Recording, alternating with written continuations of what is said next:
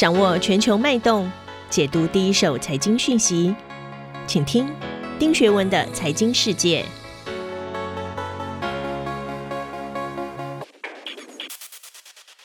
大家好，我是丁学文，又到了每周一次和大家一起聊聊啊，过去一周发生的重大财经新闻。那当今天是二零二二年的第一周啊，我希望各位二零二二年开开心心，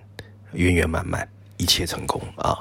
首先，第一则新闻我要跟大家引述的是十二月二十七号啊，因为 Omicron 的疫情严重，穆迪分析的首席经济学家 Mark Zandi 啊，把他对美国第一季啊的 GDP 增速的预期从百分之五点二下调到了百分之二点二，调蛮多的啊。我们要怎么看全球经济在二零二二年的展望？又有哪些难关横亘在我们的眼前？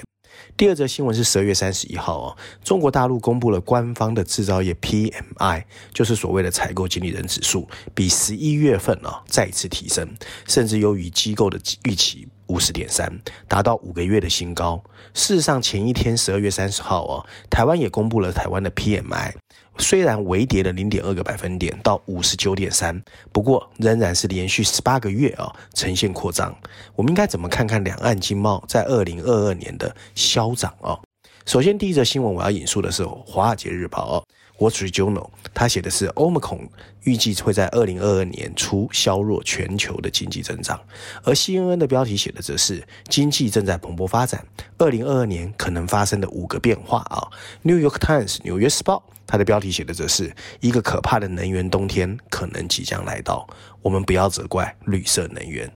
说实话啊，没有人知道 COVID-19 的疫情还会怎么变化，也没有人知道 inflation 通货膨胀到底是不是暂时的，更没有人知道中美对峙还会怎么演变。不过这三个事情确实是2022年大家最大的隐忧。但我们心里都非常清楚，二零二二年各国政府一定还是手忙脚乱、慌慌张张，只是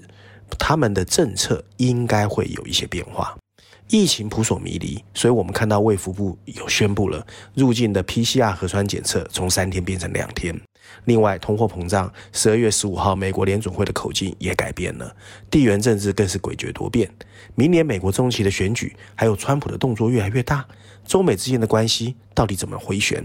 更不要说，我们如果去假装过去的财政政策的大力印钞和债务的膨胀不会发生问题，那也是骗人的。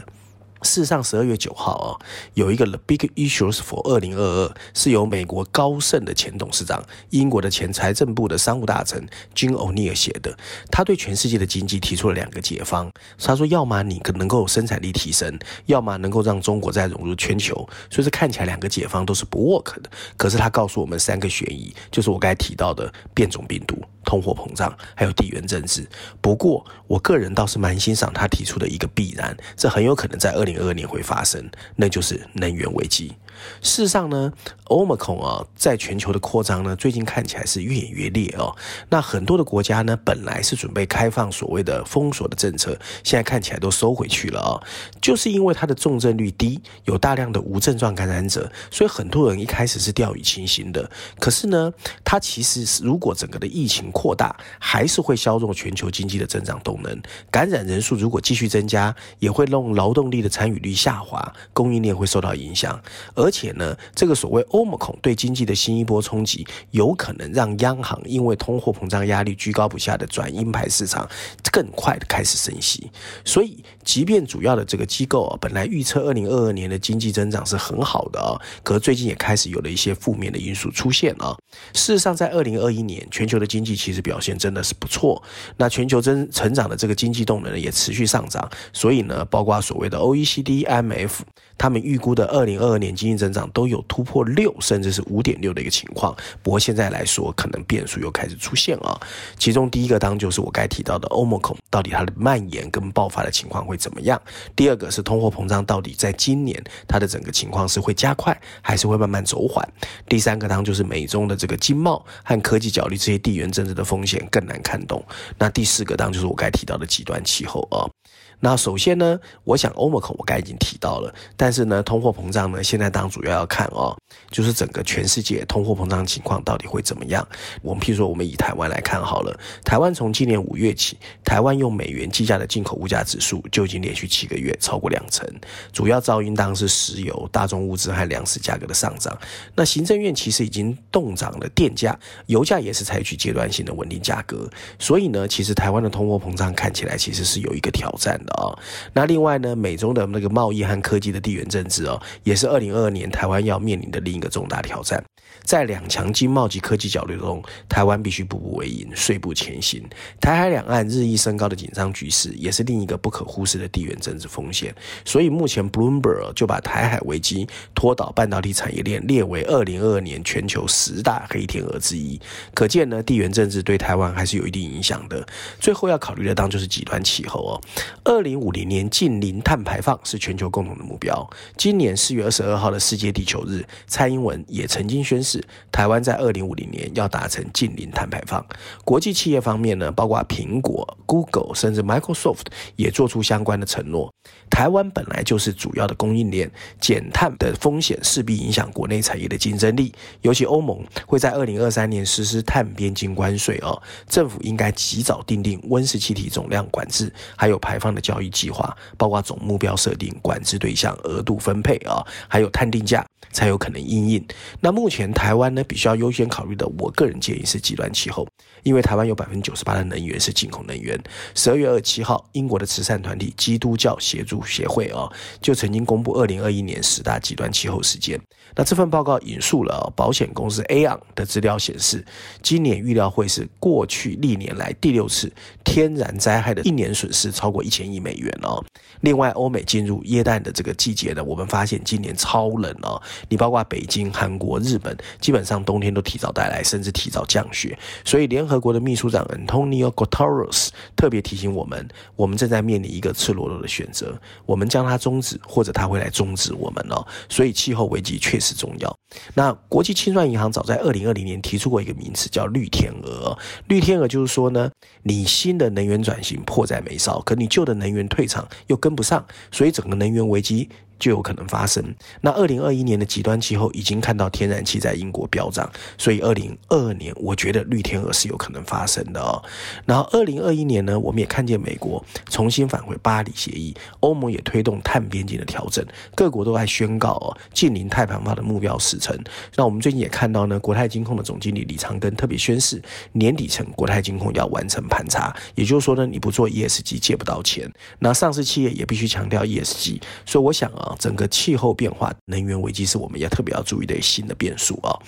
那第二则新闻，我首先要引述的 CNBC，CNBC 的标题写的是中国在二零二二年有大挑战，就是让人们花钱。CNN 的标题写的则是从北京冬奥到习近平可能的第三个任期，二零二二年中国值得关注的五件事。第三个是 Focus 台湾，就台湾经济连续十个月强劲增长啊。那二零二二年对中国大陆而言非常关键，在政治上来看啊，习近平要续任共产党的总书记，也要为二零二三年初在全国人民代表大会当中。被选任第三任国家主席铺路，而在经贸上，中国大陆领导阶层的持续巩固，虽然引起西方国家的非议，但也有助于中国大陆集权并将施政放在经济上面啊。那二零二二年大陆会全面执行“十四五”规划，那“十四五”规划其实现在对中国大陆来说呢，是类似是百年以来的最大变局。所以“十四五”的规划呢，重要性超过以往的经济建设计划。中国大陆甚至将“十四五”规划视为下一个百年奋斗的第一个精简计划。那它里面的特色呢？大家都知道，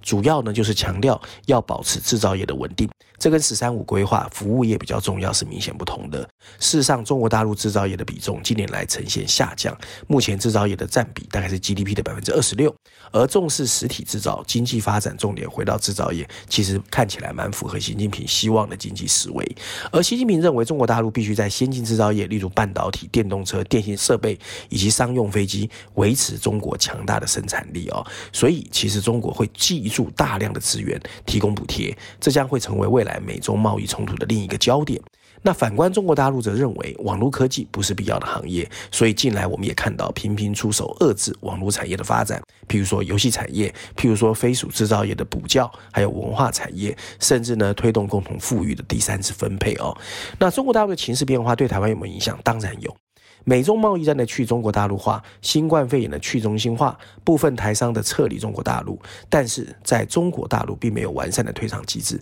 所以很多的台商现在确实有点担心哦。那谈到先进制造业哦，中国大陆积极发展先进制造业，其实很多都不是台湾专长的，尤其像能源产业或者是呃一些所谓的电动车哦。所以呢，其实对台湾来说，大陆在腾笼换鸟情况之下，预期台湾未来对中国大陆的新增投资会降温。虽然可以降低对中国大陆的依赖，不过也失去了深耕中国大陆内需市场的机会。而在贸易方面啊，在对中国大陆出口资讯电子产品屡创新高下，台湾对中国大陆的出口占重的总出口的比重呢，也在二零二零年创下历史新高的百分之四十三。可是，在二零二一年呢，可能会突破两千亿美元，其实还是顺差的。但未来在中国大陆打造自主供应链下，比重会慢慢下滑，所以也会影响到台湾的出口动能。那在对外上面啊，中国大陆参与区域整合的企图心，我们都知道，对台湾的威胁更大。包括 RCEP 一月一号开始生效，还有后面的 CPTPP，所以台湾怎么样啊，在这个合纵连横找到机会，是台湾要注意的。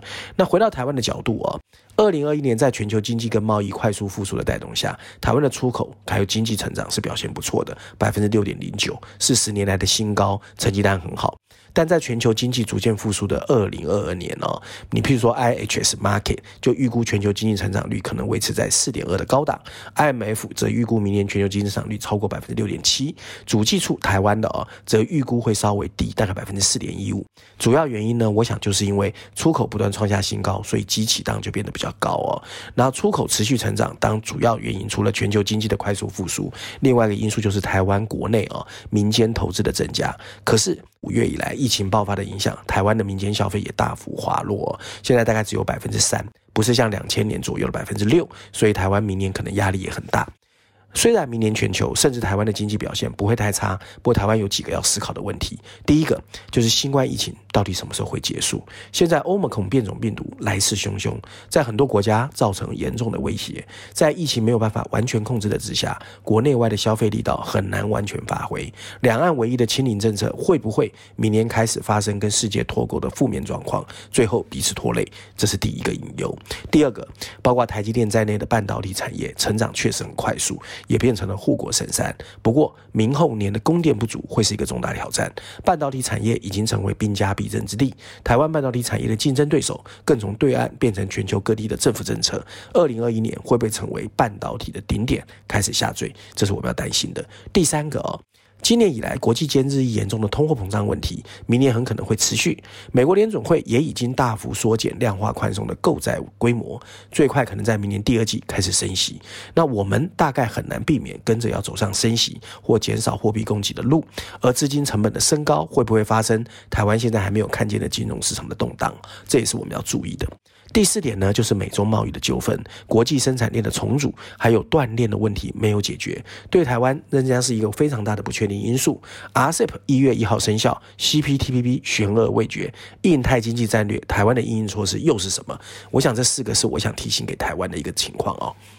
那照例，我们今天还是要推荐经济学人最新一期的封面故事。这一次的封面设计呢，大家会看到，在鲜红的封底前面，我们看见的是美国白宫大门前的四根希腊式的圆柱，其中最右边一根似乎跟着共和党象征的大象后腿而愤怒离去了。上面有两排白色字体，大字写的是 “walking away” 离去，小字写的则是共和党和民主体制。这一次经济学人用了三篇文章说这个议题哦，他的文章内容主要在评估去年国会大厦烧。骚乱一年后的今天和二零二二年十一月其中选举之前的共和党可能发展状况，美国人担心他们的民主体制的稳定性能不能持续。大约有四成的政治火药人士一口咬定另一个党派的成员就是邪恶分子，更有六成的人认为那些人会对国家构成威胁，而高达八成以上的人认为美国的民主体制需要一个大修或彻底的改革。那些对政治体制衰弱的看法或呼吁已经不再跟这些威胁的严重性相匹配的人，其实对。对美国越来越担心。